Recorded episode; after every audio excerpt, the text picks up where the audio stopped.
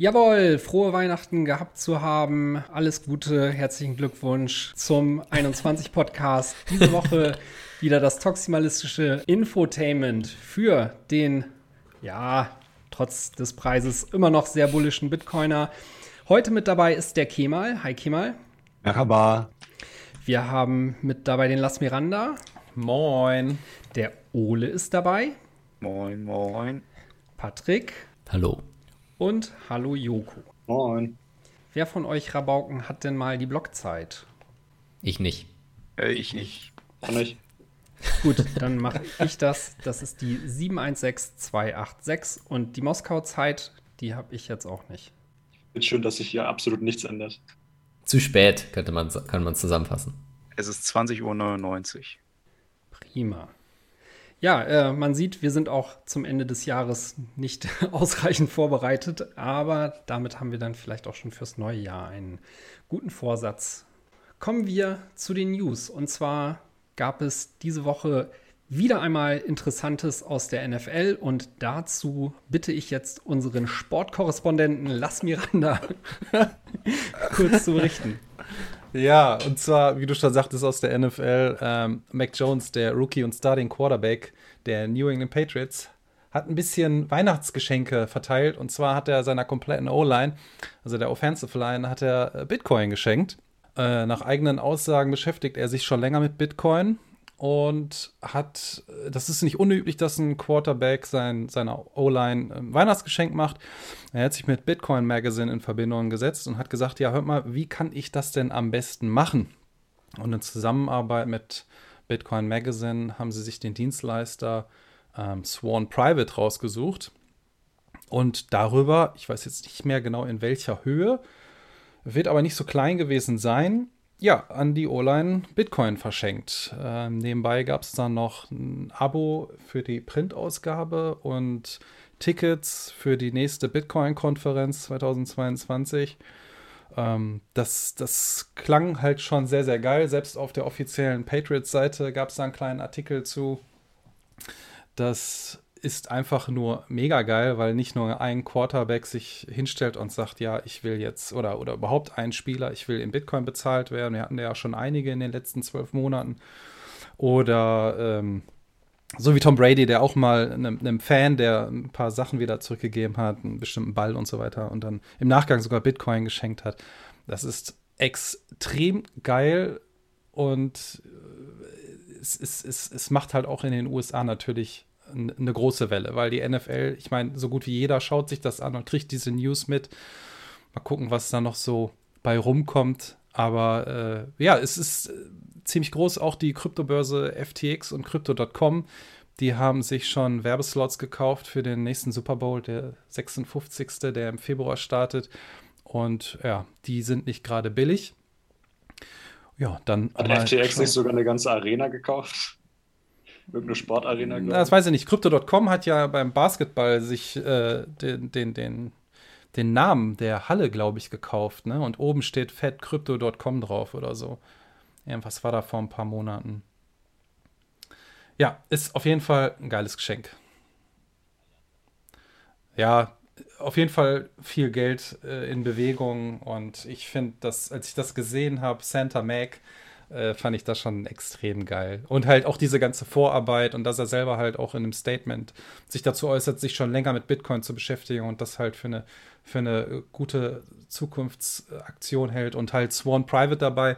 Die haben ja ein Programm für Private und, und für Unternehmen. Ich glaube, so ab 100.000 Dollar fängt das an. Dann hast du dann einen anderen Service hinter. Das, das, das fängt an mit ähm, Schulung und Infomaterial und die helfen dir halt, dieses rundum sorglos Paket für die Zukunft zu schnüren. Ja, also auch für deine nachkommenden Generationen, dass diese komplette Verwahrungsthematik sauber und akkurat läuft und da nichts ja abhanden kommt. Also sehr, sehr geil. Was sagt die Defense dazu? ja, die Defense, die muss mal gucken, dass sie von ihren Leuten irgendwie nette Geschenke bekommt. Also ähm, ich, ich, ja, wenn man Bitcoiner ist, dann muss man halt offensiv sein. Ja, das reicht einfach nicht, in der Defensive zu sein. Da kriegt man nichts. Ja, ähm, Offense wins Games und die Defense wins Championships. Also Ähm, ich weiß nicht genau, was an der Defense da so abgelaufen ist. Es ist aber halt so, dass jedes Jahr irgendeiner äh, Gemälde verschenkt, Autos verschenkt oder was auch immer. Also ein Quarterback verdient halt um Längen mehr als viele andere Positionen. Also man darf sich da nicht vertun. Nicht jeder, der in den Elf spielt, hat ein, ein High-End-Budget, was er da von dem Verein kriegt, von dem Franchise. Und so ein Quarterback, der haut schon mal dann einiges raus. Ja. Aber inwiefern ist diese News geil jetzt? Ich, ich, ich verstehe das nicht ganz. Äh, ich also, ich finde weil halt, es Aufmerksamkeit erregt? Oder? Ja, weil es halt Aufmerksamkeit erregt, aber er zusätzlich natürlich äh, Leute jetzt direkt ins Rabbit Hole mit reinziehen möchte. Ja, also ich weiß jetzt nicht genau, wie diese zwölf Spieler im Einzelnen sich jetzt mit Bitcoin schon mal beschäftigt haben. Aber wenn jetzt auf einmal jemand zu mir hinkommt und sagt, äh, ich habe hier ein geiles Geschenk für dich und du hast auch noch so ein ähm, so einen wie, wie Sworn Private dahinter, die jetzt natürlich probieren, diese Leute auch fit zu machen ähm, dann, dann könnte das ein, ein, ja, ein, gutes, ein gutes Zeichen geben. Ich meine, es gibt ja schon mehrere NFL-Spieler, die sagen ganz offensiv, die wollen noch in Bitcoin bezahlt werden. Und umso öfter dieses Wort Bitcoin halt auch in der NFL ähm, ja, zum, zum, zum Tragen kommt, ja, man muss sich angucken, wie viele Millionen Leute gucken sich das jede Woche an. Und Aber auf der anderen Seite haben wir, sind es halt jetzt nicht die allerhellsten Leute, es sind halt nur Sportler, so wie Lothar Matthäus, der für Endpoint Nee, also macht. ich, ich würde schon sagen, dass da viele Leute bei sind, die haben ja auch äh, studiert, die haben jetzt auch keine dummen Sachen studiert. Ähm, klar, es ist, es sind Kühlschränke, die Schach spielen auf dem Rasen, aber naja. Ich sag mal so, ja, ich halt wenn ich, Sorge, wenn ich, ich habe halt die Sorge, dass die Leute sich denken, äh, ja, das sind ja halt die reichen, Bitcoin ist für reiche Sportler, die Millionen ungerechtfertigt verdienen. Und, äh Aber man muss halt auch dazu sagen, gerade in der NFL ist das so, dass natürlich auch die Spieler ähm, außerhalb und während der Saison immer wieder gucken, dass sie auch gemeinnützige Aktionen fördern, ja. Also ob es irgendwelche Sachen sind im Krankenhausbereich oder sonstiges. Also, dass die nicht alle, also ich sehe auf Twitter dümmere Sachen von Leuten, die Bitcoin in ihrem äh, ja, Bag halten ich finde es ich find's immer wieder positiv. Du bist ein NFL-Fan. Aber volle Suppe. ja, äh, leichte Toxizität. Bevor das hier eskaliert, gehen wir zum nächsten Topic über. Und zwar lese ich hier, es gibt Probleme oder gab Probleme mit der Chivo Wallet. Ja, und hier mal, genau. was ist da denn los? Ja, ich kann gerne mal ein bisschen was dazu sagen, was ich gehört habe. Also es gibt da ein paar Schlagzeilen, dass äh, Zahlungen wie so oft, als wir in El Salvador waren, auch schon in der Chivo Wallet nicht auftauchen. Ähm, anscheinend äh, konnte das jetzt auch nach mehreren Tagen irgendwie nicht gelöst werden oder nach Anruf des Supports. Und wir haben das auch ähm, bei der Bitcoin Beach Wallet gesehen. Da gab es ein paar Beschwerden bei Zahlungen nach Chivo.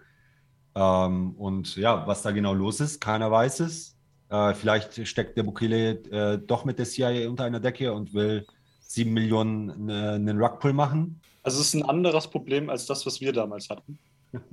Ja, mag sein. Also die Details weiß ich nicht. Das ist ja bei Chivo oft so, dass man da irgendwie nicht viel hört äh, und dass sie da auch jetzt keinen großen Wert darauf legen. Äh, wenn da was kommt, dann kommt es von Bukele selbst und das sind dann tolle Zahlen. Aber ja, ähm, erwarte da jetzt eigentlich äh, keine große Transparenz, äh, worum es da geht. Also selbst wir als äh, Anbieter der anderen großen Wallet in El Salvador äh, haben Probleme und haben keine Infos. Also das ist ja echt schon schade.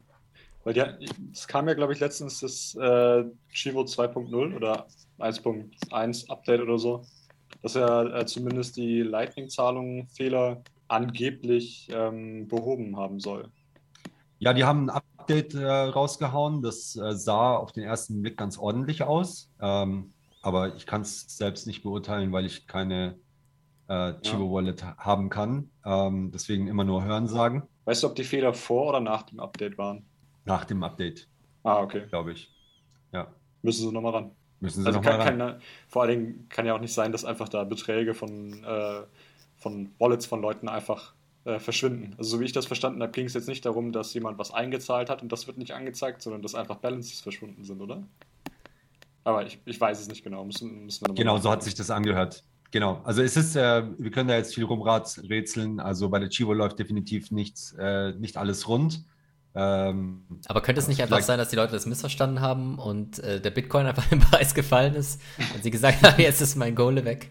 Diesen Fehler haben ja auch schon einige gemacht, muss man ja auch sagen. Also mit der Target Audience, die Chivo hat, nämlich die breite Masse, die noch nie irgendwie ein digitales Konto hatte, äh, kann ich mir das auch durchaus vorstellen, ähm, dass das äh, so missverstanden wurde. Also wer weiß. Chivo Tax. Ich glaube, da müssen wir auf Näheres warten, ähm, das es aktuell jetzt meiner Meinung nach noch nicht gibt. Aber hey, die Gefahr, dass irgendwie, also ich meine, es ist nach wie vor eine Regierung ist, und äh, die da diese Wolle draus gefahren hat und äh, ja, da kann alles passieren und äh, wie gesagt, das, äh, selbst das Schlimmste sollte man irgendwie nicht discounten. Ähm, Absolut. Was ich da, was, an was ich da angespielt habe. Gut, dann gibt es News vom Marathon Mining Pool. Ja, und zwar haben die guten Leute, in Anführungsstrichen, ähm, haben sich mal gedacht, wir kaufen ein paar neue ASIC-Miner ein. Und zwar von der, von der Endminer-Serie ähm, 19XP. 78.000 Stück. Ähm, das ist. Haben die nicht erst vor einem Monat so ultra viele gekauft? Ja, ich habe vorhin die News gelesen, dass sie sich da in, in mehreren Chargen jetzt die Sachen wohl ausliefern lassen möchten. Ah, und ja, ja. hätten dann irgendwie eine, eine Hashrate von 23,3 Exahash, wenn sie alles zusammen an die Kette kriegen. Das okay, das sind ja fast 10% bei aktueller NetHash. Das ist schon, das ist schon heftig, ne? Also, aber gut, bis die alle am Netz sind, sind wir ja, wahrscheinlich bei irgendwie 300, Die Charge kommt ja auch nicht in einem Rutsch, ne? Das, das, äh, damit ist ja nicht zu rechnen. Also es werden immer mehr, also weiß ich nicht, so 10er, 20.000 Stück sein und dann dann werden die, bis du die alle am Start hast. Und wenn, wenn irgendwelche anderen Serien noch ausfallen und so weiter. Aber wenn alles zusammenläuft, ist das schon eine gewaltige Hash-Power, die die da ja, reinbuttern. Ja, und man muss ja auch sehen, damit nehmen sie ja auch einen guten Teil von dem, was jetzt überhaupt neu auf den Markt kommt, eben vom Tisch, ne? Ja. Also von daher ist es ja nicht ausgeschlossen. Äh, also ja, wenn, selbst wenn das jetzt ein bisschen länger dauert, dass das an den Start kommt. Ähm, sie werden sich verteilungsmäßig damit ja schon ein paar Prozente sichern können gegenüber äh, dem, was sonst da draußen ist. Und wenn wir uns mal, das war glaube ich auch an äh, irgendwo im, im, Frühjahr oder so erinnern, Marathon, äh, das sind ja quasi auch nicht, nicht die besten meiner, äh, zumindest äh, von den Intentionen, die sie damals noch hatten. Ja, da sind sie ja ein bisschen von abgekommen. Wahrscheinlich äh, mal gucken, ob sie geläutert sind. aber ja, genau. Aber das, das wird sich eben halt dann in dem Zuge auch mit weiterhin rausstellen müssen. Ne? Aber wenn das halt auch alles in den USA bleibt, dann ist es schon krass und ein Deal mit knapp 900 Millionen US-Dollar. Das ist mal eine Hausnummer, würde ich sagen. Dann haben wir bald neues FAT, das Mining in den USA zentralisiert ist. Ja, obwohl wir ja mitbekommen haben letzte Woche, dass 20% trotzdem noch in China ist. Also ja. die 30% die in den USA sind, sind wahrscheinlich doch nur 20 oder 25. Also da haben wir schon noch ein bisschen Reichweite, bis wir das wieder in den vollen FAT einsteigen können, ja. Genau. Vielleicht zumindest über die Feiertage haben wir Ruhe. Und dann schauen wir mal, was im nächsten Jahr auch wieder auf uns zukommt. Spannend fände ich äh, mal die News zu hören, wann sich Europa denn entscheidet, hier auch mal ein bisschen was anzusiedeln, weil, und das hatten wir ja neulich auch schon, bisher sieht das ja recht mau aus und ähm, ja, erweckt eher den Eindruck, als wenn wir da den Zug verpassen. Ja gut, das hat, glaube ich, äh, nicht nur was mit den politischen Entscheidungen zu tun, sondern auch damit, dass wir hier einfach unfassbar hohe Energiepreise haben, was natürlich auch indirekt politisch irgendwie ist, aber naja, bei irgendwie bald 35 Cent pro Kilowattstunde kannst du halt einfach, kannst du nicht meinen. Und das ist auch mittlerweile in, der ganzen EU so. Also da kannst du höchstens nach Skandinavien gehen. Ja, Ende des Jahres schalten wir hier in Deutschland ja auch äh, noch drei von sechs, glaube ich, verbleibenden AKWs ab. Dann wird der Strom ja sicherlich auch äh, grüner und günstiger. Ja, vielleicht ist es auch nur ein Psy-Op, dass sie die abschalten, damit sie damit Bitcoin-Mining betreiben können. Das ist der 200 EQ-Move, ja. Ihr habt es hier zuerst gehört. ja, alles klar. Da äh, ist sicher Robert Habeck und Christian Lindner, die haben da ganz fein was ausgeheckt. Gut. Lindner ist 10x Leverage long. Apropos Mining, äh, da tut sich im Iran scheinbar auch was. Ja, ne? und zwar ähm, hat der Iran mal wieder Energieprobleme und jetzt muss er ein paar Maßnahmen ergreifen, damit es im Winter nicht zu Stromausfällen kommt, die auch ein bisschen länger anhalten. Und dementsprechend werden jetzt einige offizielle Mining-Unternehmen unter anderem abgeschaltet. Aber generell probiert man in der Bevölkerung ähm, ja, daran zu arbeiten, das Bewusstsein zu bekommen, dass auch ja, die privaten Haushalte was machen müssen. Also man geht wohl auch hin, äh, sagt, in, in weniger kritischen Gebieten werden wohl Laternen auch dann zu gegebenen Zeitpunkten abgeschaltet. So treu nach dem Motto von Markus Thurm, wenn ich das Zimmer verlasse, dann schalte ich immer das Licht aus, auch wenn drin noch Leute sitzen. Und ähm, ja, äh, man, man, man kann aber das also ich würde das jetzt gar nicht so kritisch sehen, weil das ist jetzt keine Sache von der Regierung, die sagt, ich, ich, wir mögen das nicht, das muss jetzt weg, sondern wir hatten ja schon im Sommer das Thema, dass die Miner abgeschaltet wurden und im September wurde das Verbot ja auch wieder aufgehoben und die konnten wieder an den Start gehen und ich denke mal, dass wir in einigen Monaten auch wieder ähm, da sehen werden, dass die angeblichen 4,5 bis 7 Prozent Hashrate, die dort angeblich produziert werden, ich weiß das nicht genau, dass die auch dann wieder an den Start gehen werden. Aber Genau, das war ja letztes Mal, war das ja auch nur temporär, genau. es war auch nur temporär angekündigt. Ja, ja. Und ähm, teilweise, ich glaube, im Iran ist es sogar so, dass die Miner einen bestimmten Prozentsatz an Bitcoins abdrücken müssen an genau. die Regierung, also damit sie halt offiziell meinen. Ja, es gibt aber auch viele Illegale, mhm. die sich äh, da natürlich an mehreren Stellen positionieren mit ihren Minern. Da hat man wohl auch schon einiges ausfindig machen können, hat die Sache natürlich auch konfisziert. Ähm, aber gut, und jetzt meinen die für die Regierung. ja, das kann, kann, gut sein. Aber ich, ich, ich sehe das jetzt, wie gesagt, nicht so kritisch, weil das im September auch schon wieder aufgehoben wurde.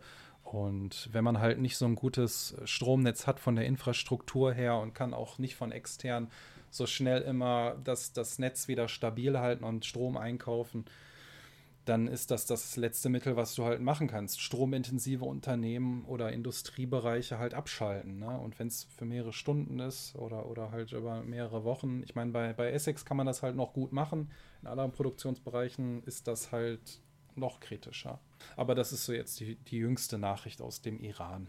Damit wäre es das zu den News-Items der Woche. Wir haben uns äh, für den Jahresausklang überlegt, wir machen nochmal einen kleinen Rückblick auf dieses Jahr. Und dazu steigen wir jetzt mit dem Februar ein, weil es im Januar eigentlich kaum interessante News gab, außer dass Olaf mit der Curry-Alm in der Zeitung war und Dirk Müller was über Bitcoin gesagt hat. Den Olaf bitte jetzt nicht so runter, okay? Ja, der hat sich eh schon zur Ruhe gesetzt, glaube ich, mittlerweile. hat mittlerweile den BTC-Kurs mal gecheckt. Wahrscheinlich. Dann lass uns, wie gesagt, mit dem Februar starten. Und da gab es ja ein, äh, ein recht kleines News-Item, richtig, Patrick? Ja, richtig. Und zwar war es ja im Februar soweit, dass Tesla in Bitcoin äh, investiert hat. Also äh, da gab es ja vorher diese Exchange von äh, Michael Saylor und so und Elon Musk äh, auf Twitter und danach ging es quasi rapide nach oben, auch vom Kurs her, als Tesla entschieden hat, in Bitcoin zu investieren. Ähm, hat mich natürlich auch gefreut, weil dadurch meine Prediction vor dem Konsens- und Nonsens-Podcast eingetroffen ist, dass äh, ein großes Unternehmen Bitcoin kaufen wird. Aber ja, wie habt ihr das empfunden? War das für euch so ein krasser Umbruch, dass sich jetzt eine neue Ära beginnt oder war das mehr so whatever? War schon, war schon ganz cool so, aber naja, ich, ich weiß nicht, super gehypt war ich nicht, aber war schon eine sehr, sehr positive News, die ich auch gerne anderen Leuten unter die Nase gereden habe. Also für den, für den Moment äh, war das sicherlich eine große Sache, wobei da viel weniger für mich eine Rolle gespielt hat, dass der Preis äh, halt hochgegangen ist, als vielmehr, dass sie gesagt haben, sie fangen jetzt an, Bitcoin zu akzeptieren. Und wie wir dann im Nachhinein ja auch festgestellt haben, äh, dass wir da mit BTC Pay auch so ein bisschen mit drinne hingen. Umso trauriger war es eigentlich, dass sie das dann quasi kurze Zeit später wieder vom Tisch genommen haben.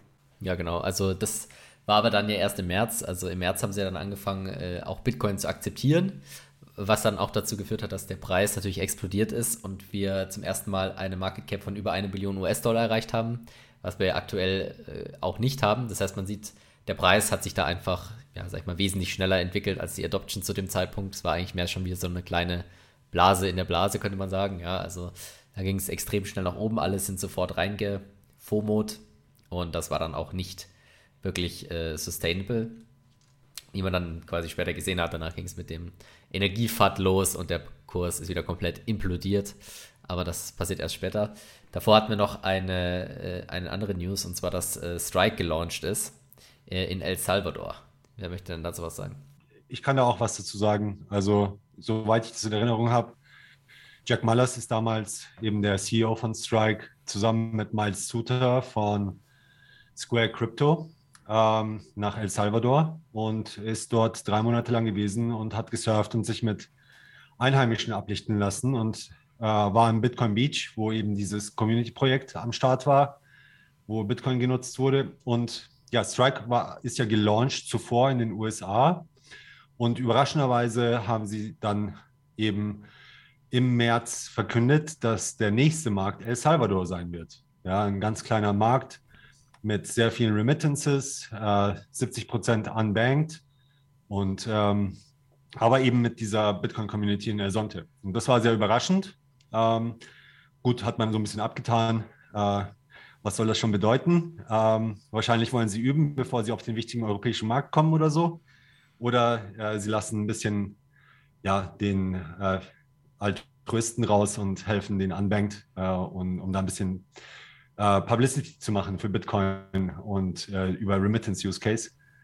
Ähm, ja, das war ein bisschen überraschend und ähm, aber da kam dann später noch was, dazu kommen wir dann noch. Ja, wobei ich grundsätzlich diesen Move aus mehreren Gründen ganz schlau fand. Also, so, so wie du es eben gesagt hast, marketingmäßig sieht sowas natürlich gut aus. Zum anderen ist es auch so, dass es für sie halt wesentlich einfacher ist, wenn sie jetzt anfangen, das auch international auszurollen, das in einem kleineren Land zu machen.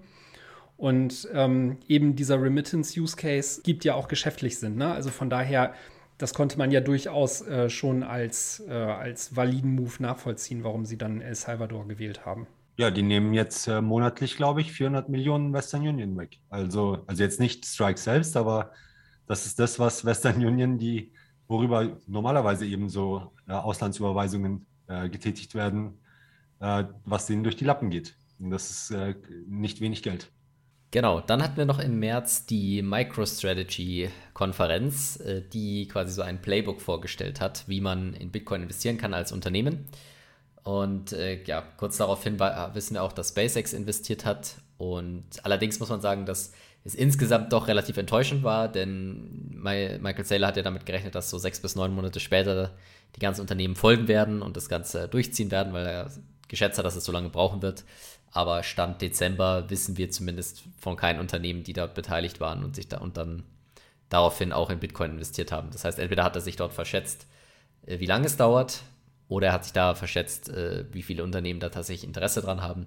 Auf jeden Fall haben wir da bis jetzt noch nichts gesehen und müssen da weiter drauf warten, ob daraus sich noch was ergibt. Es gab auch keine zweite Konferenz oder so. Also wir wissen nicht genau, wie dann das Feedback war oder wie sich das weiterentwickelt hat. Oder du hast dich verschätzt, Patrick, und nicht alle gehen äh, so an die Öffentlichkeit wie MicroStrategy mit ihren Bitcoin Holdings. Ja, das Ding ist nur, wenn du halt ein öffentliches Unternehmen bist, musst du ja. Also das Ding Stimmt. ist natürlich Privatunternehmen, wissen wir natürlich nicht. Bei SpaceX wissen wir das auch nur, weil es der Musk halt gesagt hat, sonst wüsste man das ja auch nicht. Beziehungsweise nur die Investoren wüssten das. Also es kann schon sein, dass sich viele da inspirieren haben lassen. Das war ja auch öffentlich. Das heißt, auch viele Privatpersonen und kleine Unternehmen haben sich das angeschaut. Aber was jetzt große öffentliche Unternehmen angeht, da braucht es einfach länger. Ja, da müssen wir einfach sehen, dass Tesla und SpaceX und so einfach viel zentralisierter sind und dementsprechend sowas schnell umsetzen können. So eine Firma wie Apple oder Google, ähm, das dauert. Wir wissen aber ja, wir haben ja auch mitbekommen, dass ähm, der Tim Cook ein Fan von äh, Kryptowährungen ist. Das hatten wir auch vor ein paar Monaten, glaube ich, war das in den News. Das heißt, da könnte schon noch was kommen, aber ist natürlich bei so einem großen Unternehmen schwieriger. To be fair, äh, Tim Cook hat aber direkt gesagt, dass er äh, Bitcoin nicht auf Balance Sheet oder Kryptowährung nicht aufs Balance Sheet von äh, Apple nehmen wollen würde. Da würde ich ja, jetzt, jetzt, in erster Linie also. nichts erwarten. Ja.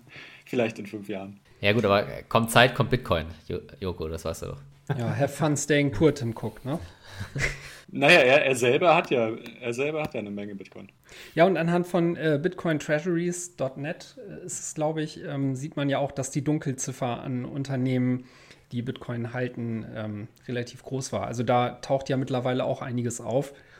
Und ich würde mal vorhersagen, dass diese Liste eher wachsen als schrumpfen wird. Genau, dann gehen wir weiter. Und zwar im April gab es den Coinbase IPO.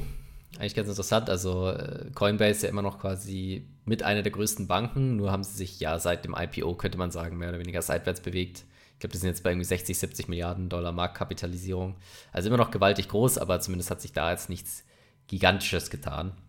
Ähm, aber trotzdem ein sehr interessantes Ereignis, weil jetzt die ganzen anderen, sag ich mal, Legacy-Banken jetzt sehen, wie groß das Potenzial ist, wenn man auch im Bitcoin-Bereich einsteigt und dass das auch eine große Konkurrenz werden könnte für äh, Legacy-Banken, ja, sagen wir mal so. Was ich da vielleicht ganz spannend finde, ist, Coinbase verdient ja das meiste Geld überhaupt gar nicht mit Bitcoin oder mit Bitcoin-Transaktionen, sondern mit den unzähligen Altcoins, die sie mittlerweile gelistet haben. Äh, und trotzdem ist, korreliert der Coinbase-Kurs sehr stark mit dem Bitcoin-Kurs. Patrick, was denkst du, womit das zu tun hat? Mm, mit der Adoption. Ich glaube, alles korreliert mit dem Bitcoin-Kurs, oder? Ich scheißegal, welcher Altcoin das ist, scheißegal, was das für ein Unternehmen ist. Es korreliert alles mit Bitcoin, weil halt einfach das der krasseste Indikator ist, wie viele neue Leute in den Space kommen, wie viele Interesse bei Bitcoin besteht, wie viele neue User dazukommen. Also macht, denke ich, Sinn, dass so gut wie alles irgendwie mit dem Bitcoin-Kurs korreliert, ja. Auch die Altcoins natürlich. Da ist er sprachlos, der Kemal. Okay. Dann nee, haben wir die nächste News. Dann haben wir die nächste News. Und zwar äh, die türkische Zentralbank verbietet Kryptozahlungen. Wer möchte, Kemal, möchtest du dazu was sagen? Ja, das war tatsächlich ein Ereignis, das hat mich persönlich jetzt, äh, weil ich ja jetzt hier als Bitcoiner in Istanbul lebe, ziemlich vom Hocker gehauen hat 2021. Das kam eben mit so einem Mitternachtsdekret und da hieß es eigentlich nur in zwei Zeilen lapidar, Dienstleistungen und Güter, Produkte dürfen nicht mehr mit Kryptowährungen, also einschließlich Bitcoin, bezahlt werden. Und äh, man darf auch keine ähm, ja, Consultation geben, wie man Bitcoin-Zahlungen äh, annehmen darf. Ähm, also nur so zwei Zeilen, Gesetz, äh, Mitternachtsdekret von der Zentralbank rausgeschossen, ohne irgendeine Ankündigung, ohne irgendeinen Hinweis vorher. Und äh, ja, das war dann eine ziemliche Bremse, weil es gab im Frühjahr tatsächlich so ein bisschen einen kleinen Adoption-Hype in der Türkei, ähm, wo viele Unternehmen dann angefangen haben, damit zu werben, dass sie Bitcoin-Zahlungen annehmen wollen. Und ja, da wollte man dem Ganzen mal äh, einen Riegel vorschieben. Ja. Genau, dann haben wir als nächstes äh, Taproot. Und zwar hat sich im April erst, ja, ist tatsächlich noch gar nicht so lange her, äh, Speedy Trial durchgesetzt als Aktivierungsmethode. Da gab es ja so ein bisschen die Debatte, wer die Podcasts damals verfolgt hat, hat es auch mitbekommen. Wie sollen wir jetzt Taproot aktivieren? Weil Segwit, die Segwit-Aktivierung lief ja ganz gut, aber da gab es eben ja, sag ich mal, ziemlich zoff in der Community und man hat sich jetzt überlegt, dass man diese neue Aktivierungsmethode verwenden will, wo die Miner quasi signalen. Und äh, falls sie das nicht tun, dann kann man quasi immer noch den User-Activated Softfork machen oder halt einfach einen Block sagen, wo ab, da, ab dem es aktiviert wird. Hat sich aber dann durchgesetzt und die Miner haben dann auch tatsächlich äh, signalisiert dann im Laufe der Monate und äh, später wurde dann Taproot auch aktiviert. Dazu kommen wir dann noch später. Ich muss auch sagen, also aus äh, wahrscheinlich sogar aller Sicht, ne? also wir jetzt primär aus Nutzersicht, aber äh, grundsätzlich äh, für alle Parteien hat sich das doch generell als sehr, sehr gute Methode ähm, gezeigt. Ne? Also ich hatte das Gefühl, das lief sehr, sehr smooth. Vielleicht liegt es auch daran, dass Taproot eine sehr unkontroverse Sache war. Nichtsdestotrotz kann man sich diesen äh, Vor- oder diese Vorgehensweise ja auch in Zukunft äh, weiter vorstellen für ähnliche Situationen. Ja, also denke ich auch. Ich meine, aktuell ist überhaupt noch nicht klar, was der nächste Softbox sein wird. Wahrscheinlich wird es eh wieder vier Jahre dauern oder so, bis wieder was kommt, wenn überhaupt. Aber da hat sich zumindest gezeigt, dass das ganz interessant war. Nicht L2. Any Prevout. Äh, Block Size Verkleinerung. das wird, wird okay. schwierig. okay. Alles klar, dann kommen wir zum äh, Mai. Und zwar im Mai war natürlich die News Story, dass China Mining verbietet und die große äh, Hashpower Migration äh, begonnen hat. Und zwar ist da die Hashpower massiv eingebrochen innerhalb von wenigen Tagen und Wochen. Ich glaube, bis zu minus 40 Prozent teilweise. Oder 30 Prozent ungefähr, oder sowas um den Dreh. Was dazu geführt hat, dass äh, natürlich äh, der Schrei, die Schreie groß waren von den Leuten und äh, die Angst da war, dass jetzt die 51 äh, Prozent Attacke kommt. Aber natürlich ist nichts von dem eingetreten und die Miner sind mittlerweile schön auf der Welt verteilt, beziehungsweise geschätzt, hat mir letzte Woche das geschätzt 20% immer noch in China sind. Ja, hat auf jeden Fall gezeigt, dass Bitcoin sehr re resilient ist und hat diese Challenge eigentlich sehr geme äh, gemeistert, oder? Was meint ihr? Das war der ziemlich krasseste Stresstest, den man sich eigentlich für das Netzwerk hätte vorstellen können. Und ich würde mal sagen, das Bitcoin-Netzwerk hat es mit Bravour bestanden. Es ist die Blöcke sind nach wie vor in 10 Minuten Takt gekommen. Okay, gut, ein, ein, paar Tage lang waren sie vielleicht ein bisschen langsamer, aber alles im Rahmen, alles, alles eigentlich äh, trotz dieses großen Schocks, äh, größter, äh, größter Mining-Ban überhaupt, äh, größter Hash-Power-Einbruch. Ähm, ja, ähm, nur ein kleiner Schluck auf. Also nicht mal. eigentlich. Ja, und unterm Strich bleibt, dass damit mit eins der größten FAT-Items vom Tisch ist. Ne? Also zum einen die vorhin schon erwähnte Zentralisierung in China und zum anderen auch das damit äh, verbundene Energiequellenproblem, was ja auch äh, oftmals in Verbindung mit China genannt wurde, wo man davon ausgeht, dass viel äh, der Energie einfach aus Kohle kommt. Genau. Also das seitdem hat allerdings Elon nicht darauf reagiert. Keine Ahnung warum. Also er hat ja gemeint, wenn Bitcoin wieder so und so viel erneuerbar ist, dann nehmen sie es an. Aber ja, hat bis jetzt noch nichts gemacht. Mal schauen, was da noch passiert. Also auf jeden Fall können wir davon ausgehen, dass Bitcoin mittlerweile sehr, sehr grün ist und eine der grünsten Technologien überhaupt äh, an den Tag legt. Äh, Weil du es gerade erwähnst, ähm, um das Mining Council ist es ja auch relativ ruhig geworden. Ne? Also das war ja auch mit ein, eins der Aufregerthemen hm. in diesem äh, Elon-Zuge. Oh ja. Gab es da noch mal irgendwie was? Ja, ich glaube, die äh, publishen immer noch ihre Zahlen irgendwie regelmäßig. Ich glaube, einmal im Monat oder so. Ja, also, aber ist halt nicht mehr so aktuelles Thema, weil aktuell keiner Klimafahrt betreibt, zumindest nicht so aggressiv. Das heißt, vielleicht kommt es ja nochmal in die News, weil Elon sagt, yo, ihr seid super clean und äh, ich akzeptiere wieder Bitcoin. Ja, vielleicht passiert das ja im nächsten Jahr. Aber ein großes Ding in dem Zusammenhang war, glaube ich, auch noch äh, Marathon Mining hat ja angefangen, damals äh, in die Blöcke zu schreiben, die Blöcke, von, die von Ihnen gemeint werden, seien OFAC-compliant.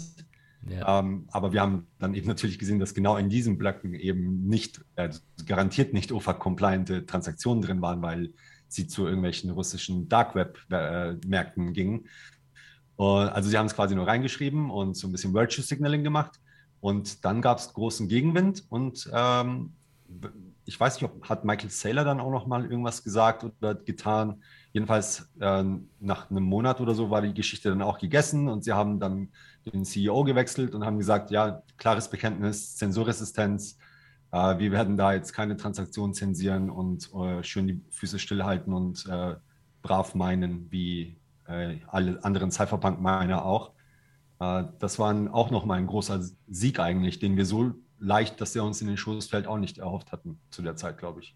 Genau. Ja. Vor allem war das auch nur einen Monat später, also im Juni.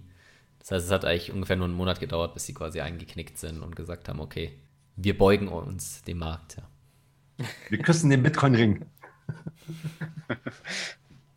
Genau, dann haben wir als nächstes auch im Mai PayPal erlaubt Bitcoin-Käufe. Äh, also USA. nur in den USA bis ja, genau. Bis jetzt ist es ja in Europa noch nicht möglich, aber in den USA ist es möglich und dementsprechend, ähm, ja, war das auch nochmal so ein Sprung für die Adoption. Also sie gemerkt haben, so Cash-App und so, die ziehen uns davon. Wir müssen jetzt auch uns ranhalten und ja, seitdem wurde es darüber auch ruhig, aber ich schätze mal, dass da auch regelmäßig die Zahlen wachsen und die Stacker zunehmen. Ja. Aber wollten die sich sogar jetzt ermöglichen, dass man das ähm, transferieren kann in, auf seine eigene Wallet, weil das war ja am Anfang, glaube ich, nicht der O-Ton.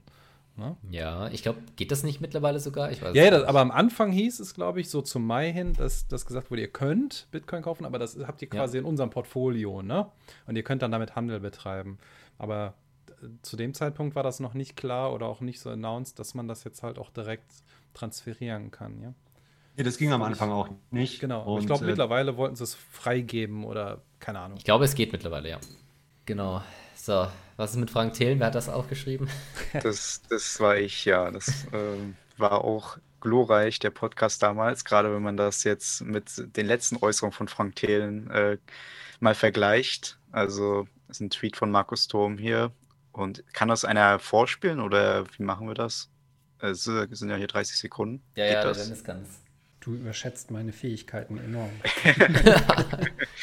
so, Dennis öffnet den Tweet und es geht los. Und das ist bei, bei Ethereum anders. Da gibt es einen Gründer, ich weiß gar nicht, ob der auch sich CEO nennt, aber der tritt auf und den kann man ansprechen und der, der hat Meinung und, und der, der sagt was. Das ist für mich auch ein ganz wichtiger Unterschied. Ich mag das gerne.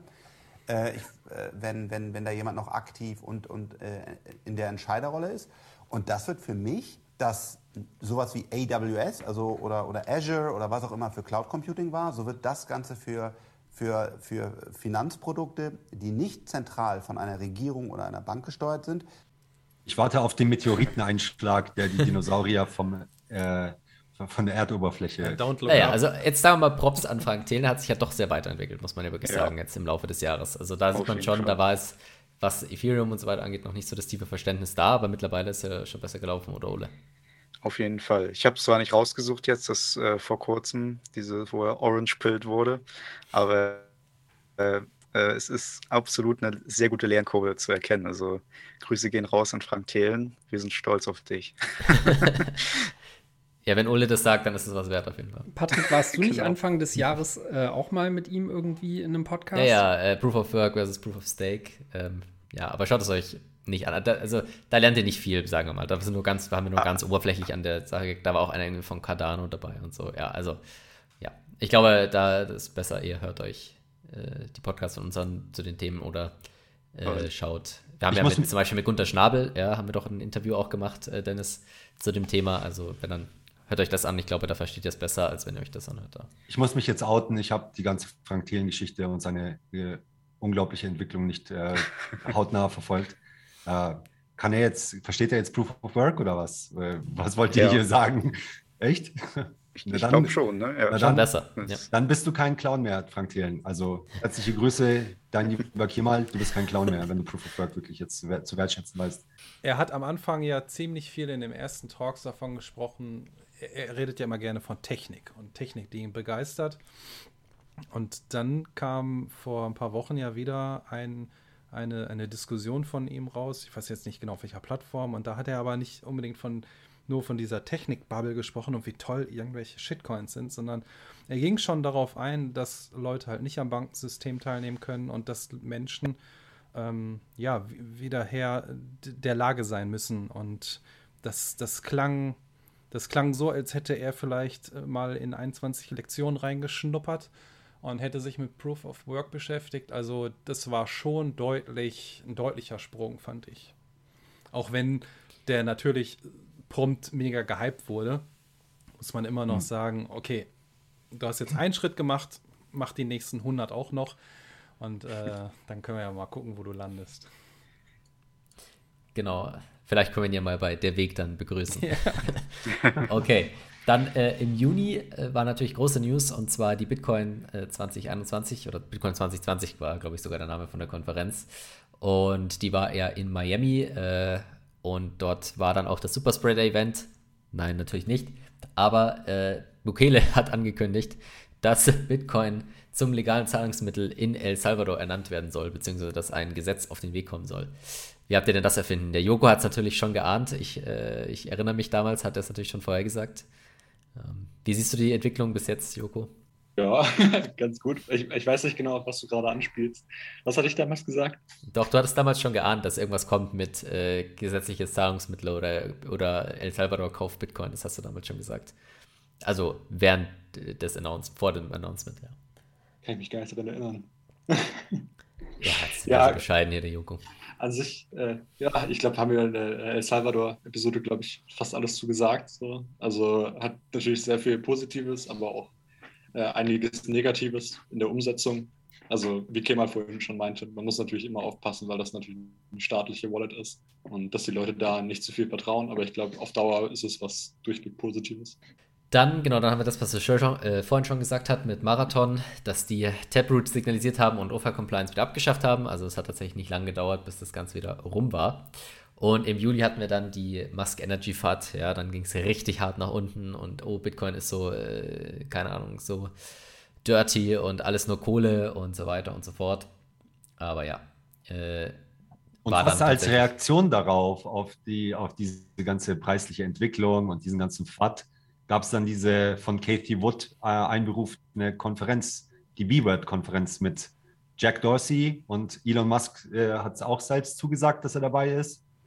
Und das war so eine virtuelle Konferenz, ähm, wo ja teilweise ganz gute Vorträge waren, also sehr hochwertige Sprecher, Nick Carter und I don't know, ganz viele gute Namen, fähige Leute auf jeden Fall, die da dabei waren. Und Elon Musk natürlich noch dazu. ja, Jack also Dorsey war da, Lynn Alden und so, da waren einige Leute da. Das Panel äh, von den dreien ähm, war, war ja zum Auftakt der Konferenz und ich muss sagen, das war quasi noch der schwächste Teil. Also mhm. insgesamt, das habe ich damals ja auch schon gesagt, diese, äh, diese B-Word-Konferenz war für mich inhaltlich mit einer der, äh, der Highlights hier in diesem Jahr. Also was da auch zusammengetragen wurde, weil man eben ganz konkret diese ähm, verschiedenen FAT-Themen auch adressiert hat. Also es geht ja auch um Verteilung, Skalierbarkeit und all solche, solche Dinge.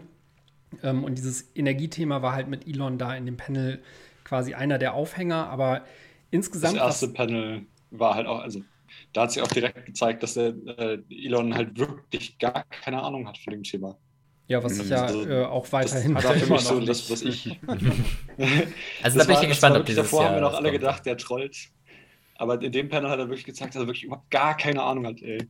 Ja, vielleicht ja, noch also, mal eben kurz, um das, um das abzuschließen äh, und meine Lobhudelei da noch mal zu bekräftigen. Also, ähm, wenn ihr die Videos noch nicht gesehen habt, geht ruhig auf die Konferenzwebsite, da gibt es das alles. Und was das, finde ich, auch sehr ähm, gut konsumierbar macht, ist, dass das wirklich alles aufbereitete Dinge sind, die in den Vorträgen sehr, sehr gut adressiert wurden. Und ähm, ja, also die, die Videos kann man sich bedenkenlos angucken. Das ist auch äh, sehr, sehr kurz und äh, konkret gehalten. Also nochmal großes Lob für das, was da passiert ist. Mhm. Gerade das Nekate-Video, äh, beziehungsweise die Präsentation fand ich sehr gut. Genau, schaut euch das auf jeden Fall an. Und dann im August hatten wir natürlich unser gigantomanisches Ultra-Event, und zwar die Bitcoin-Zitadelle. Das deutsche Bitcoin 22. Ja, Richtig, das, das war natürlich ultra krass. Also für alle, die nicht dabei sein konnten, äh, mein Beileid, ja. Äh, wollen wir natürlich auch nächstes Jahr wieder stattfinden lassen und hoffen, dass wir es natürlich noch größer, also so in dem Stil oder noch größer aufziehen können wieder. Ja, und äh, dann hatten wir noch 50 Jahre temporäre Aufhebung des Goldstandards. Ja, also äh, Nixon Schock haben wir auch. Markus und ich haben da eine Folge dazu gemacht. Das war quasi auch ein Jubiläum, das 50 äh, Jahre quasi Fiat-Geld oder reines Fiat-Geld. Und schauen wir mal, wie lange es noch durchhält. Aber 50 Jahre haben sie zumindest durchgehalten. Und dann kommen wir schon weiter. Und zwar im September hat dann El Salvador tatsächlich Bitcoin zum Legal Tender ernannt. Das war, denke ich mal, so eine der krassesten News zu dem Zeitpunkt. Und äh, McDonald's, Pizza Hut und so haben direkt Lightning äh, akzeptiert. Äh, das war auch so eine Sache, die die ein bisschen neu kamen. Also generell kann man ja auch sagen, so allgemein, das Lightning-Netzwerk hat sich ja mega krass entwickelt dieses Jahr. Also ich sag mal, ich erinnere mich noch an diverse Aussagen von Holger, so, oh, da tut sich ja gar nichts, uh, uh, ist ja tot.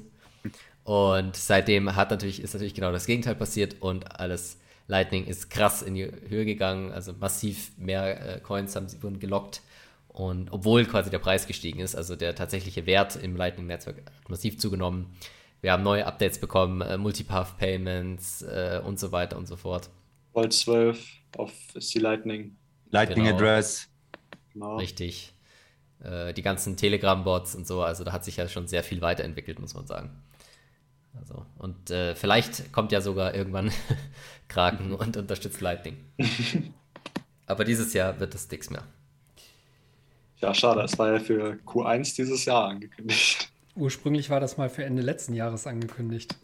Von Pierre, ja. Ja, also auf Announcements von Kraken können wir also getrost nicht außer, viel geben. Außer, außer wenn, wenn sie Shiba Inu supporten. ich wollte genau das gleiche sagen. no, noch haben sie 48 Stunden. yeah. TikTok.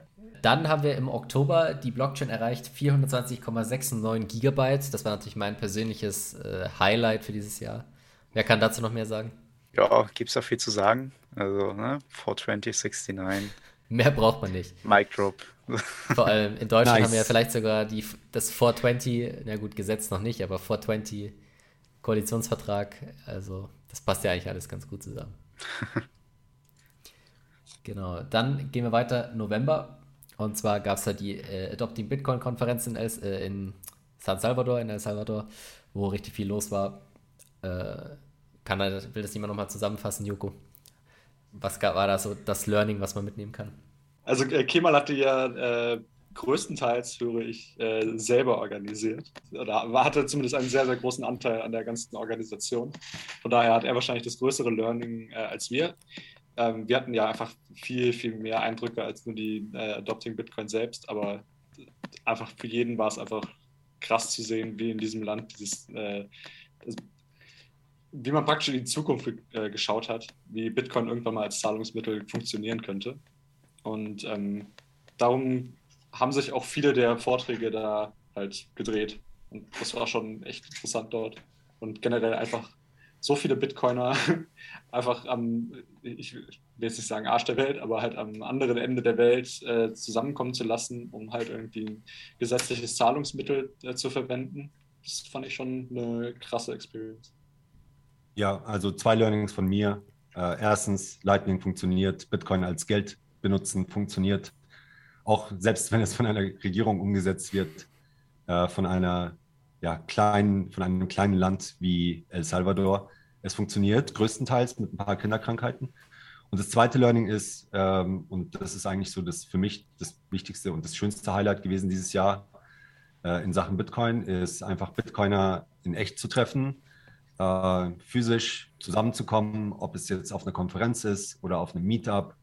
Einfach mal normale Leute, die nicht komplett einer Massenpsychose unterliegen und äh, die Welt mit offenen Augen äh, betrachten und klar denken können. Das ist einfach eine Wohltat und das kann ich jedem empfehlen.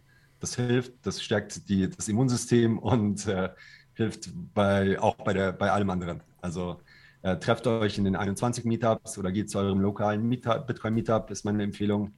Äh, wenn es keins gibt, dann gründet eins auf meetup.com oder sonst irgendwo und das ist wirklich das Beste.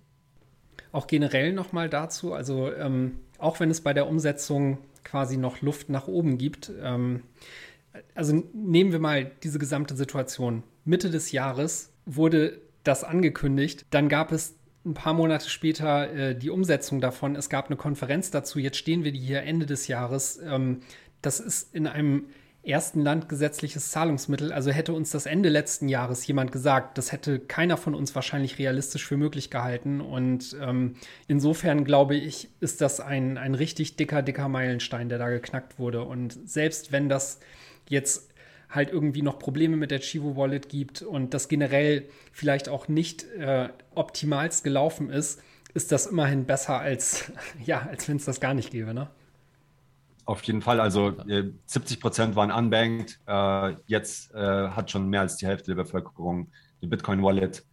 Äh, das, was Fiat in 50 Jahren nicht geschafft hat, hat Bitcoin in drei Monaten geschafft. Und, und äh, ja, wer das noch irgendwie verleugnen möchte, den Mehrwert oder mit irgendwie als nutzlos oder als Bubble oder sonst irgendwas bezeichnen möchte, ich glaube, die, diese ganzen Vater, die, denen gehen jetzt langsam die Argumente aus. Also China-Fahrt tot, äh, niemand nutzt es, Fahrt tot, äh, man kann damit keinen Kaffee zahlen, Fahrt tot.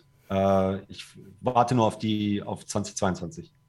Das war gut zusammengefasst. Und natürlich, Bitcoin kann sich nicht weiterentwickeln, ist tot. Keine Software-Updates ist natürlich auch äh, nicht so gewesen, nämlich wurde auch im November natürlich Taproot aktiviert. Ja, natürlich still und leise hat eigentlich fast niemand mitbekommen, sage ich mal, außer die Hardcore-Bitcoin-Community. Und seitdem äh, kann man auf Bitcoin auch ähm, Taproot-Zahlungen machen. Das heißt, äh, Bitcoin entwickelt sich weiter, es gibt neue Features und das war auch erst der Anfang. Jetzt kommen ja erstmal die ganzen Wallets, die es unterstützen müssen, Lightning-Wallets, die es unterstützen müssen und so weiter und so fort. Und da wird noch einiges auf uns zukommen. Also welches, also eigentlich sehr, sehr unspektakulär. Eigentlich? Hm? Was, welch, was an Fakt bleibt denn eigentlich? Fragt man sich eigentlich so ziemlich. Ja, Markus Wahl cornert den Markt. ja, genau. Das Schlimmste, was jetzt noch passieren kann, ist, dass Markus Long geht auf Ellen Markets. Ja. Sonst haben wir eigentlich alles hinter uns gebracht. Ja, genau. Also es wird einfach immer weniger. Ich meine, klar, jedes Jahr, wo Bitcoin überlebt, das hat ja auch schon äh, Helfini damals gesagt, ja, jedes, jedes, jeden Tag, wo Bitcoin überlebt, gibt neue Informationen an den Markt und zeigt, dass das Ganze äh, einfach stabil ist und funktioniert. Und ich glaube, es ist auch, kann man so sagen, für 2021, dass das auf jeden Fall gezeigt wurde. Also wir haben größere Attacken gehabt, sowohl ähm, sei es jetzt spekulativ politisch gesehen mit Energy FAT und so weiter, sei es jetzt Mining, Zentralisierung, äh, sei es irgendwie Software-Upgrades, sei es ähm, niemand nutzt es äh, und so weiter. Eigentlich alles, ja, ist in, hat sich in die richtige Richtung entwickelt. Das Einzige, wo man sagen könnte, was sich ähm, nicht bis jetzt noch nicht so entwickelt hat, wie diverse Plan B Leute vorher gesagt haben, ist, äh, dass der Preis äh, Ende des Jahres auf 100.000 steht, aber gut. Äh, das ist einfach, äh, das ist kein Problem. Also, wenn man sich anschaut, wie es die Adoption ist noch nicht ausgeschlossen. Ist. Ja, wir haben noch zwei Tage. Klar, also theoretisch könnte er in zwei Tagen noch Kraken Lightning akzeptieren und der Preis auf 100.000 gehen.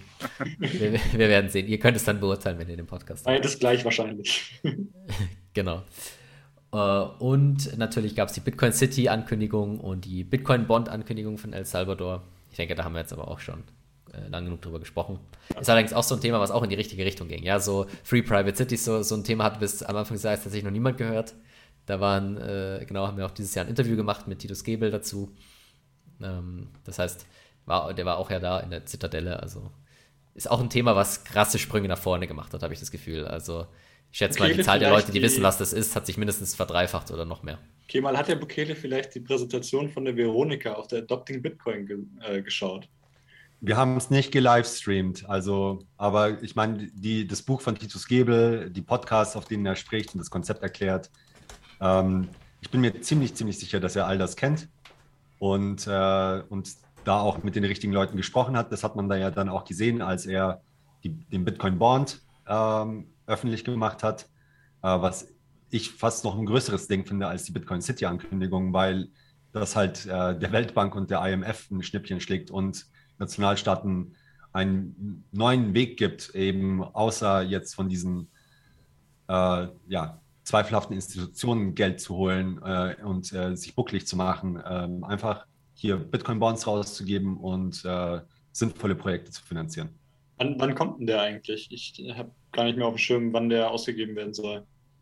Ähm, ich glaube, für Q1 2022 ist es geplant und äh, mhm. mündliche Zusagen ähm, haben sie schon, glaube ich, 30 Prozent oder so. 30 Prozent oder vielleicht sogar schon die Hälfte gecovert. Und ja, Echt? sieht gut aus. Bin ich mal gespannt. Also ich bin da wirklich noch skeptisch, ob die wirklich so viel Geld damit einsammeln, weil mir das Produkt irgendwie nicht ganz so einleuchtet, aber. Aber man muss auch sagen, dass viele Produkte dir nicht eingeleuchtet haben dieses Jahr, Joko. Zum Beispiel, warum MicroStrategy Bitcoin kauft und quasi zum Bitcoin-ETF wird. Was? Aber das habe ich, wann hab ich das denn gesagt? Ja, ja. Also, du warst schon immer hier. Das macht doch keinen Sinn. Warum kaufe ich einfach direkt Bitcoin? Warum gibt es überhaupt Bitcoin-Bonds? Wieso kaufen die das? Ja. Also, man muss schon sagen, da, da gibt es schon. Ja, ja, okay, alles klar. Ihr könnt ja zurückgehen in die alten Folgen und dann äh, schauen wir mal, ob äh, Joko recht hat. Okay, und dann haben wir noch äh, im Dezember, ja, jetzt sagen wir mal die neuesten Sachen. Äh, ganz interessant, dass Sparkassen und Volksbanken beide irgendwo angekündigt haben, dass sie demnächst Bitcoin in gewisser Weise vielleicht akzeptieren, äh, also nicht akzeptieren, aber halt kau den Kauf ermöglichen wollen, beziehungsweise vielleicht die Beratung ermöglichen wollen. Das waren eigentlich ganz interessante News. Und natürlich der Human Bee äh, Film auf, ist auf YouTube gelauncht. Also wenn ihr sehen wollt, wie Gigi im grünen Anzug aussieht, dann äh, könnt ihr euch diesen Film nochmal reinziehen. Ist auf jeden Fall eine gute Empfehlung, auch für, äh, sage ich mal, Leute, die mit Bitcoin noch gar nichts am Hut hatten. Ich, so als kleiner Einstieg. Habe ich auch bisher sehr, sehr gutes Feedback von den Leuten, mit denen ich es geteilt habe, bekommen. Also ich denke, das geht euch ähnlich. Ja, absolut. Ähm, alle, mit denen ich es geteilt habe, äh, insbesondere ein, ja, ein Freund von mir, der, den ich seit ich 13 bin, kenne, der mittlerweile in Mexiko lebt, hat sich den Film angeschaut und stackt seitdem, weil ja, für manche Menschen ist es einfach der menschliche Zugang, eben so wie er in dem Film auch näher gebracht wird oder wie man ihn auch zum Beispiel auf Bitcoin Meetups bekommt, ähm, ist einfach wichtig ähm, und kann eine absolute Empfehlung ähm, mit der Familie anschauen, mit Preconern anschauen. Super Film. Genau, könnt ihr ja dieses Jahr als äh, Silvesterfilm machen, ja, wenn ihr nicht, äh, wenn ihr keine Lust habt auf die normalen Silvesterfilme, könnt ihr euch das mal reinziehen. Genau. Und dann haben wir noch so ein paar allgemeine Themen gehabt. Also in, insgesamt fand ich interessant, dass dieses Jahr also dieses Thema Bitcoin ETF einfach viel weiter äh, vorangekommen ist. Wir haben immer noch keinen Spot ETF in den USA, aber wir haben mittlerweile Spot ETFs in Kanada, wir haben äh, Exchange Traded Products in Deutschland, wir haben diese Swap-ETS in, in, in, den USA schon und also ja, ich, ich schätze mal, es sieht relativ gut aus, dass wir nächstes Jahr auch einen Spot-ETF in den USA bekommen werden, obwohl das tatsächlich wahrscheinlich auch nicht mehr jetzt äh, den Braten fett macht. Ja, also da hat sich schon so viel getan und es wird immer einfacher dran zu kommen, auch was jetzt GBTC, Grayscale und so angeht. Also es geht in die richtige Richtung und natürlich äh, Major News, Tether ist immer noch nicht implodiert. Ja, 100.000 Artikel. Man glaubt es kaum, ja, aber 100.000 Artikel Tether gibt es immer noch. Ich sage nicht, äh, dass Tether keine Risiken hat, aber zumindest war bis jetzt der FAT immer mega overblown und wir schauen mal, wie es weitergeht in Zukunft. Paolo macht brr. Brr, brr. Ja, zu Tether vielleicht nur ein Wort. Ich ähm, gehe hier ab und zu mal hier in einem OTC-Markt im Grand Bazaar Bitcoin kaufen, äh, no KYC. Und da kommen immer wieder mal ein paar Gäste rein und ja, die Nachfrage nach Tether ist hier sehr, sehr groß und in vielen Ländern mit hoher Inflation und schwacher Währung ist Tether tatsächlich das äh, Krypto-Einstiegsprodukt für viele ähm, und ähm, erfüllt eine wichtige Funktion, sage ich jetzt mal, äh, um sich eben ohne den ja, ungewöhnlichen noch für einen No-Coiner ähm, Preisschwankungen von Bitcoin ausgesetzt zu fühlen, sondern nur denen von, von der normalen Inflation des Dollars. Ähm, da mal die ersten Schritte mit, ähm, mit äh, Kryptowährungen und digitalem Geld zu machen. Ähm, und was ich bei Tether auch noch toll finde, ist ähm, also die Track Record von Bitfinex und der ganzen, ähm, den, die das Ganze machen. Das sind ja wirklich so, was Finanzprodukte angeht, äh, höchst, höchst innovative, also ähm, Leute.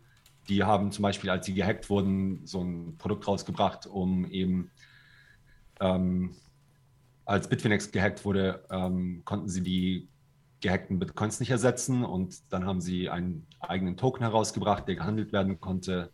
Ähm, das war sehr innovativ.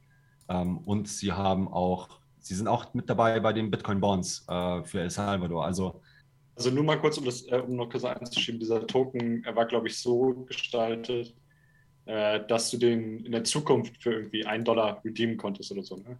Also die haben nicht einfach einen Token rausgebracht, sondern der hatte schon Sinn. Genau, das war, das war wirklich ein sinnvoller Token, den man traden konnte, um eben dann ähm, wie, wieder das Geld wieder zu bekommen von Tether, ähm, das da eben hops gegangen ist. Und das hat funktioniert und die haben alle ihr Geld wieder zurückbekommen und Tether ist nicht pleite gegangen und operiert weiter und macht, äh, Bitfinex macht äh, coole Sachen. Also ähm, definitiv so ein Renegade Exchange, der sich auch jetzt von vielen ähm, Institutionen oder Regierungen, also da versuchen denen ja viele an den Karren zu fahren, ob das jetzt äh, New York ähm, ähm, Staatsanwalt ist oder, oder andere Institutionen oder unser, unser Freund der Philipp Mattheis mit seinen Artikeln. Also auf die haben es echt viele abgesehen und äh, die machen einfach weiter, bauen coole Sachen, haben auch Lightning integriert ähm, und ja, meine. Lightning als eine der ersten Exchanges Lightning integriert, ne? wenn nicht sogar die erste. Und das hat, da gab es nie irgendwie groß Probleme. Ja, und äh, sie haben natürlich auch äh, BSV, Bitcoin Satoshi Vision, noch gelistet äh, und nach Aussage von Paolo Ardino, eben dem CEO von Bitfinex, äh, aus dem einzigen Grund, damit man es irgendwo shorten kann. Ja, das finde ich auch ganz sympathisch. Ja, ich glaube, wir müssen uns zu Terra irgendwann mal äh, eine Sonderepisode ausdenken und den Philipp einladen, wenn er kommen will.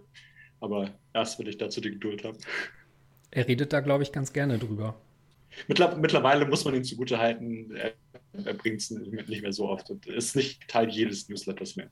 Also ich, ich mache mir immer noch den Spaß und ich öffne den Newsletter und mache äh, Steuerung F-Tether und es ist, es ist weniger geworden. Tatsächlich. Gut, dann wären wir auch durch mit unserem Jahresrückblick und wir kommen zur Shift Crypto Hardware Wallet der Bitbox 02. Richtig. Ding, ding, ding, ding. Werbung, Werbung, Werbung. Und zwar, wie ihr wisst, arbeiten wir mit Shift Crypto zusammen. Shift Crypto bietet tolle Produkte an, jetzt gerade in der Nachweihnachtszeit, wo ihr alle fleißig gesteckt und euren Liebsten auch Sets zukommen lassen habt. Da haben die ganz viele tolle Dinge für euch im Angebot. Bekommen tut ihr das für etwas weniger Geld, nämlich 5% Rabatt mit dem Code 21 auf shiftcrypto.ch/slash 21. Und heute möchten wir euch dann eben, damit diese wertvollen Sets nicht verloren gehen, die Backup-Produkte von denen ans Herz legen. Und zwar gibt es zum einen im Shop eine MicroSD-Karte. Ihr findet da eine Steel Wallet. Es gibt Temper Evident Bags, in denen ihr eure Seeds äh, aufbewahren könnt. Und Ihr findet dort auch richtig langlebige Backup-Cards und weil Shift Crypto so freundlich ist, könnt ihr euch da auch eine Version der Backup-Card einfach runterladen, umsonst und die ganz normal selber zu Hause ausdrucken. Und damit das Ganze abgerundet ist, findet ihr dort einen Blogpost mit Tipps rund ums Backup und weil sich das so gut anbietet, gibt es aktuell auch 10% aufs Ultimate Backup Bundle. Da ist eine Steel Wallet drin drei Backup-Karten und fünf Temper Evident Bags und weil das alles noch nicht genug ist, hier auch nochmal der Hinweis darauf, dass ihr seit neuestem bei Shift Crypto auch mit Lightning zahlen könnt. Ja, so viel dazu. Denkt an den Rabattcode 21 shiftcrypto.ch. Vielen Dank. Genau, und dann kommen wir auch schon zu den Community News. Und zwar haben wir da auch gedacht, wir machen es so ein bisschen Jahresrückblickmäßig. Und zwar haben wir natürlich die größte Neuerung, würde ich fast sagen, ist die Meetups. Also wir haben aktuell, glaube ich, 34 Meetups oder.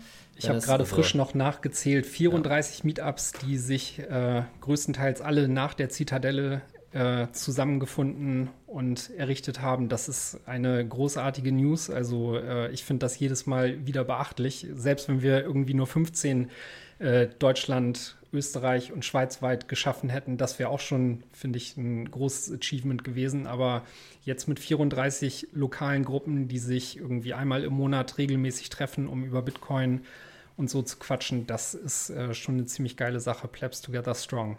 Ist da der Istanbul Meetup mit dabei? Weil wir haben seit September jetzt auch einen. Der schon, schon viermal haben wir uns getroffen und ist äh, auch ein Jirmibir äh, 21 Ableger Bitcoin äh, Meetup. Ja, mega gut. Nee, ist Aber dafür ist die Karte nicht, zu klein. Genau, da müssen wir die Karte nochmal ausweiten. Ist jetzt schon eng, ne? Also es sind ja wirklich sehr viele Meetups. Also wie gesagt, 34 in ganz Deutschland ist schon, das müsste eigentlich auf jeden Fall in eurer Nähe was sein. Und wie gesagt, wenn nicht, dann äh, Schaut auf die Website 21.space slash äh, Meetup und dann findet ihr die ganzen Meetups und könnt auch Neues hinzufügen und eine Meetup-Gruppe gründen. Ja. Ein Schweizer 21er war dabei. Schöne Grüße an den Ekin. Der war, hat bei unserem Istanbul Meetup vorbeigeschaut. Also, also müssen wir das doch auf jeden Fall äh, mal aufnehmen. Kommt, kommt. Müssen wir die Karte ein bisschen erweitern. ja, ansonsten auch äh, alles wächst, so auch 21. Unser Team ist gewachsen, nämlich wir haben festgestellt, dass in diesem Jahr Patrick, Egge, Las Miranda und Ole noch dazugekommen sind. Auch an dieser Stelle nochmal ein herzliches Willkommen und wir freuen uns, wenn ihr uns auch im neuen Jahr treu bleibt. Ganz sicher. Ihr seid ja welche von den Guten. ja, wir sind die Guten, ja. Trademark. Ja, apropos äh, von den Guten, äh, Las Miranda hat ja in diesem Jahr auch den YouTube-Channel an den Start gebracht, der naja. in Gemeinschaftsarbeit, aber du hast ihn dann übernommen und äh, mit viel Liebe gefüllt und äh, da wandert ja immer noch fleißig Arbeit auch rein und ich glaube, auch das ist mit eins der Dinge bei 21, die, die sehr zum Wachstum auch beigetragen haben. Ne? Und ähm, vor allem informationellem Wachstum und was wir und die Community so äh, an Content daraus bringen können über YouTube. Das kommt, glaube ich, gut an und ist ein wichtiger Beitrag. Ja, hier nochmal ganz großes Lob an die Community. Ohne die äh, wäre das nie in dem Maße so gewachsen und hätte auch diese Resonanz gefunden. Äh, Markus und Fab haben das quasi so mit ins Leben gerufen und haben mir dann dieses, äh, dieses kleine Bitcoin-Baby an die Hand gegeben und gesagt, hier, und ja, dann habe ich das natürlich probiert zu pushen und such, äh, hab, hab im Laufe des Jahres Leute gesucht oder der eine oder andere hat sich auch von alleine gemeldet und gesagt, hör mal, ich will was dazu beitragen. Also wer auch 2022 mit am Start sein will und hat ein paar Ideen oder hat noch keine Ideen, aber sucht was. Wir haben natürlich ein Portfolio, wo ein paar Sachen drinstehen. Und ja, der Kanal wächst. Es macht viel Spaß. Es ist Arbeit, aber die lohnt sich und das ist einfach nur ein Traum zu sehen, wie das in der Community ankommt. Also, das ist geiler Scheiß. Aber guck mal, gerade weil das auch Arbeit ist, hat Markus das ja dir gegeben. genau. das ist, das, das war wieder ein erfolgreicher Weg, sich zu dezentralisieren von Markus. Das hat er perfekt hingekriegt, ja.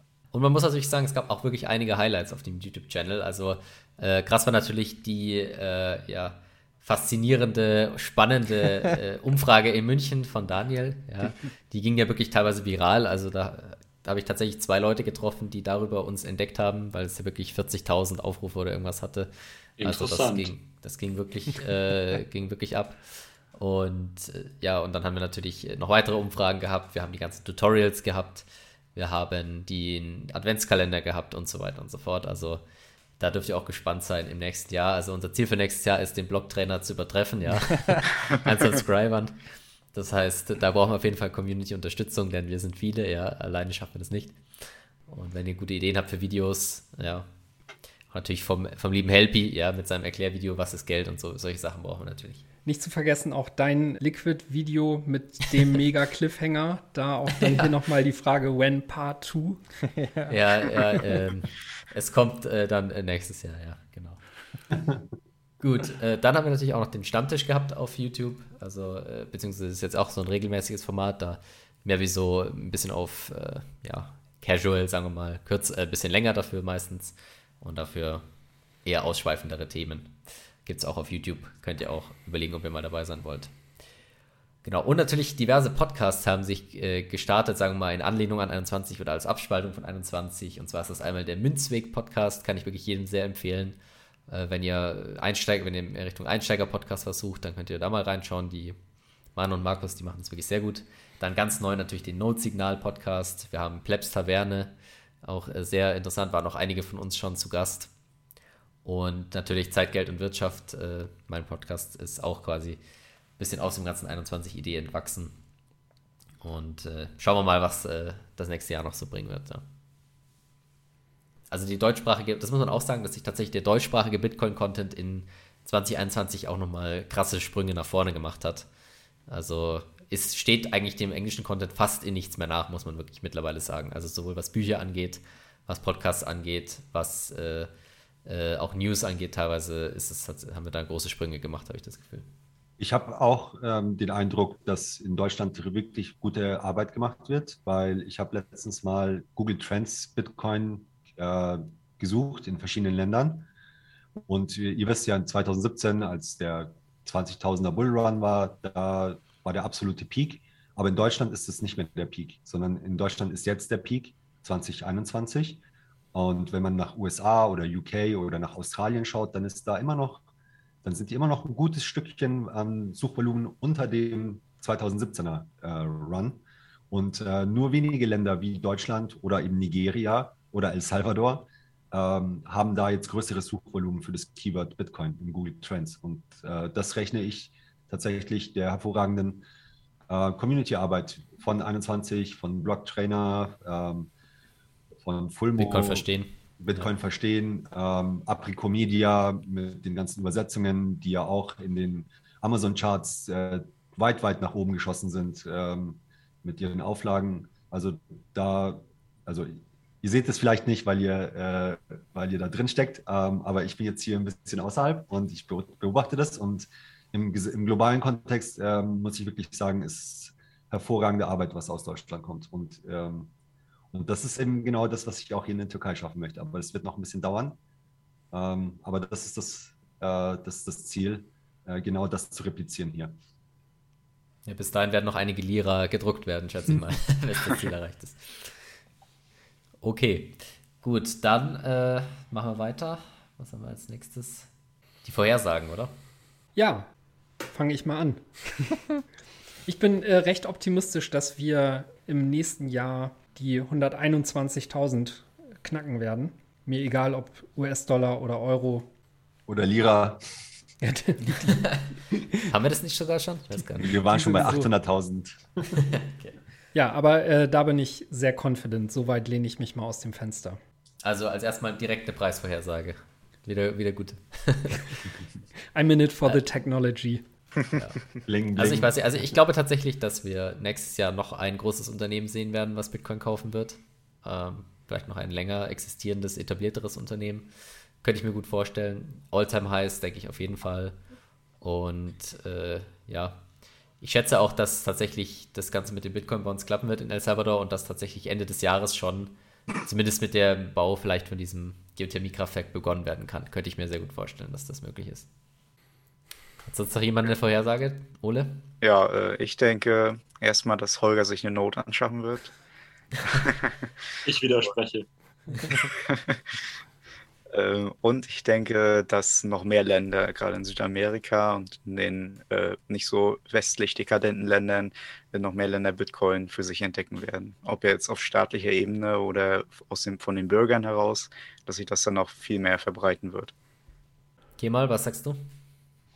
Ja, der, der Vorhersage mit äh, Süd- oder Lateinamerika schließe ich mich an. Ich glaube, da werden wir noch was sehen. Dann eine Vorsage vielleicht für Europa. Ich glaube, die, das, was sich jetzt hier in Deutschland mit den 21 Meetups äh, abzeichnet und auch den ähm, Spaziergängen in Verbindung mit Covid, ich sehe da ein bisschen eine Parallele, nämlich dass Menschen eben wieder eben ja, zusammenfinden und miteinander sprechen, ob das jetzt nur über Bitcoin ist äh, oder über etwas anderes. Wir haben ja so ein Phänomen auch schon mal in Italien gesehen, als Beppo Grillo mit seiner Five-Star-Movement, äh, mit Meetups eben sich bis an die Regierung geschossen hat.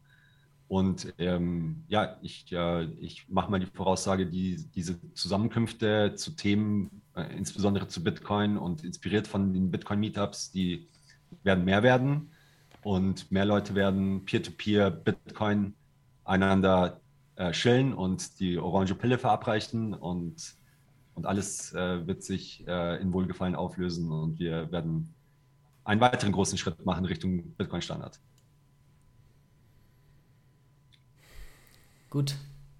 Ich glaube, nächstes Jahr holt sich Frank Thiel ein Lightning Note. ja, glaube ich auch. Also den äh, Herrn Sandner, den haben wir schon, der hat jetzt schon Lightning Note, habe ich gesehen, oder Joko? Ja, der hat einen Raspberry äh, Blitz zu Weihnachten bekommen. Ja, siehst, also das kommt schon. Also, er ist sehr begeistert. Grüße gehen raus. Sehr gut, sehr gut. So, fehlt ja, gut, noch eine Vorhersage? Ja, lass mir ran. Ja, also hier gut, Mittel, Südamerika, das, das haben wir ja schon gehört, also irgendwo Panama, Paraguay, irgendwie, da wird sich, glaube ich, noch was tun. Oder Mexiko, ich, ich glaube da schon ziemlich dran. Ähm, auf unserem Breitengraden vielleicht, könnte ich mir schon vorstellen, dass das probiert vielleicht auch die Ukraine, ähm, sich ein bisschen unabhängiger zu machen. Ähm, mal schauen, ansonsten wird es weiterhin, glaube ich, einiges an Helikoptergeld geben, vor allem in den USA, was man investieren kann in Bitcoin.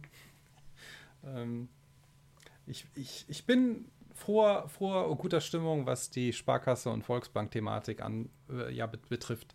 Dass da, dass da ähm, dieses Pilotprojekt auf jeden Fall nicht irgendwie doof im Sande verläuft und dass es vielleicht auch noch einige Leute animieren wird, Podcast 21 oder ZGW mal reinzuschalten und ansonsten lasse ich das alles wie jedes Jahr frei nach dem Motto auf mich zukommen lassen und setze mir da nie vor irgendwelche Vorsätze. Von daher, äh, ja, alles cool, alles gut, alles wird gut. Gut, ich werfe noch hinterher, einzig und allein, weil ich es auch nicht bei einer Preisprognose äh, belassen will, dass dieses gesamte Thema Value for Value wahrscheinlich nächstes Jahr eine sehr große Rolle spielen wird, sowohl was die Adoption angeht, als auch neue Use Cases, die dazu kommen werden. Und da freue ich mich sehr drauf. Top, dann haben wir es doch schon wieder durch. Also ich würde sagen, auf jeden Fall, wenn euch das ganze Jahr über gefallen hat, ja, wenn ihr sagt, äh, 21 ist ein cooler Podcast, dann lasst uns auf jeden Fall eine Bewertung da. Und zwar einmal bei Apple Podcasts, ja. Da müsst ihr einfach auf den Podcast klicken, dann könnt ihr runterscrollen, dann könnt ihr da die Sterne vergeben. Oder auch bei Spotify, natürlich könnt ihr mittlerweile Bewertungen äh, vergeben, haben auch viele von euch schon gemacht. Da sind wir natürlich sehr dankbar. Und äh, dann haben wir noch äh, eine Nachricht von Kemal. Ach, ich darf selber wieder stellen. Ich komme immer nur zum Stellen hier zu 21. Also ich habe ja, ich war ja kurz mal vorne, vorhin äh, musste ich ja weg aus der Sendung, weil ich hier eine schöne Lieferung bekommen habe. Und zwar ist es tatsächlich der Hyperbitcoinize 2022 Kalender. Und äh, den gibt es wieder und den könnt ihr euch holen bei ideasalightflames.com. Und mit dem Code 21 gibt es 21% Rabatt. Ähm, bezahlbar natürlich nur in Bitcoin. That's it. Ja. Super, dann lasst eure Notes laufen, ja, guter Vorsatz fürs nächste Jahr. Schafft euch eine Bitcoin-Note an, stapelt eure Satz weiter und äh, wir hören uns dann im nächsten Jahr. Ciao, ciao. Vielen Dank, ciao, ciao. Servus. Tschüss. Ein weiteres Jahr ist fast vorbei. Passiert ist ja ganz allerlei. Volcano Mining, Legal Tender, jetzt kommen schon die ersten Länder. Das alles geht mir fast zu schnell, jetzt brauchen wir ein dickes Fell. Der Winter kommt, so viel ist klar, die harte Zeit, die ist schon da. Die Fiat-Welt, die liegt im Sterben, das kann noch ungemütlich werden. Clowns in den Ämtern, Clowns im TV, Clowns überall, wohin ich schau. Und trotzdem bin ich hoffnungsvoll, denn wenn ich meine Würfel roll, um Entropie hinzuzufügen, dann denke ich an all die Lügen, die das System verbreitet hat, weil es keinen Bezug mehr hat. Ihr wisst bereits, um was es geht, ich spreche vom Bezug zur Realität. Seit 50 Jahren ist er schon fort, vollendet war somit der Mord, gestorben ist das harte Geld, verändert hat sich unsere Welt. Leider nicht zum Besseren hin, frisiert wird der Quartalsgewinn, nur Schein und Rauch, zumindest meist, da die Devise drucken heißt. Gedruckt wird heute digital, die Konsequenz, die ist real. Die Preise steigen, Löhne kaum, es ist fast wie ein schlechter Traum. Man muss doch nur Geschichte lesen, um zu verstehen, wie es ist gewesen, das letzte Mal, als wir versuchten, die Rettung im Papier zu suchen.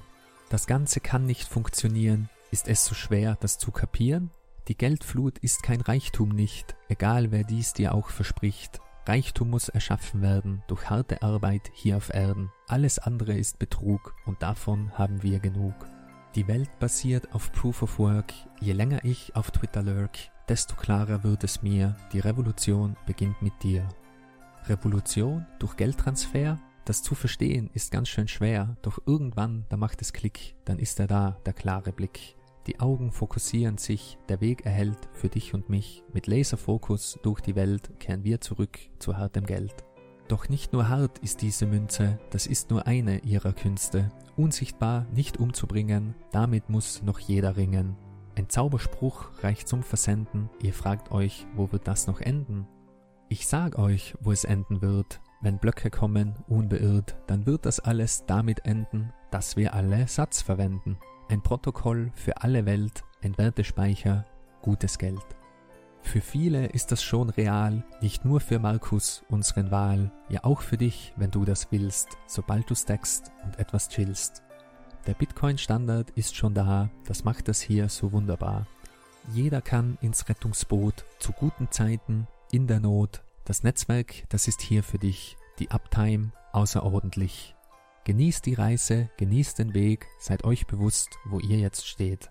Am Fuß des Berges und auch der Kurve, es wird nicht gehen in einem Wurfe. Nur Schritt für Schritt und Block für Block und trotzdem wird es sein ein Schock für die, die es nicht kommen sehen und die, die Bitcoin nicht verstehen. Drum freut es mich ja umso sehr, dass wir hier werden immer mehr im Dachraum und auch generell im Meetspace und auch virtuell. Vielen Dank, dass es euch gibt. Ich bin gespannt, was sich ergibt, was es wohl bringt das nächste Jahr. Ich glaube, es wird ganz wunderbar. Es ehrt mich, heute hier zu stehen und mit euch diesen Weg zu gehen. Ohne Bullshit und auch fromm, denn wir sind Plebs, together strong. Ich wünsche euch eine heilige Nacht. 21 ist, was ihr draus macht.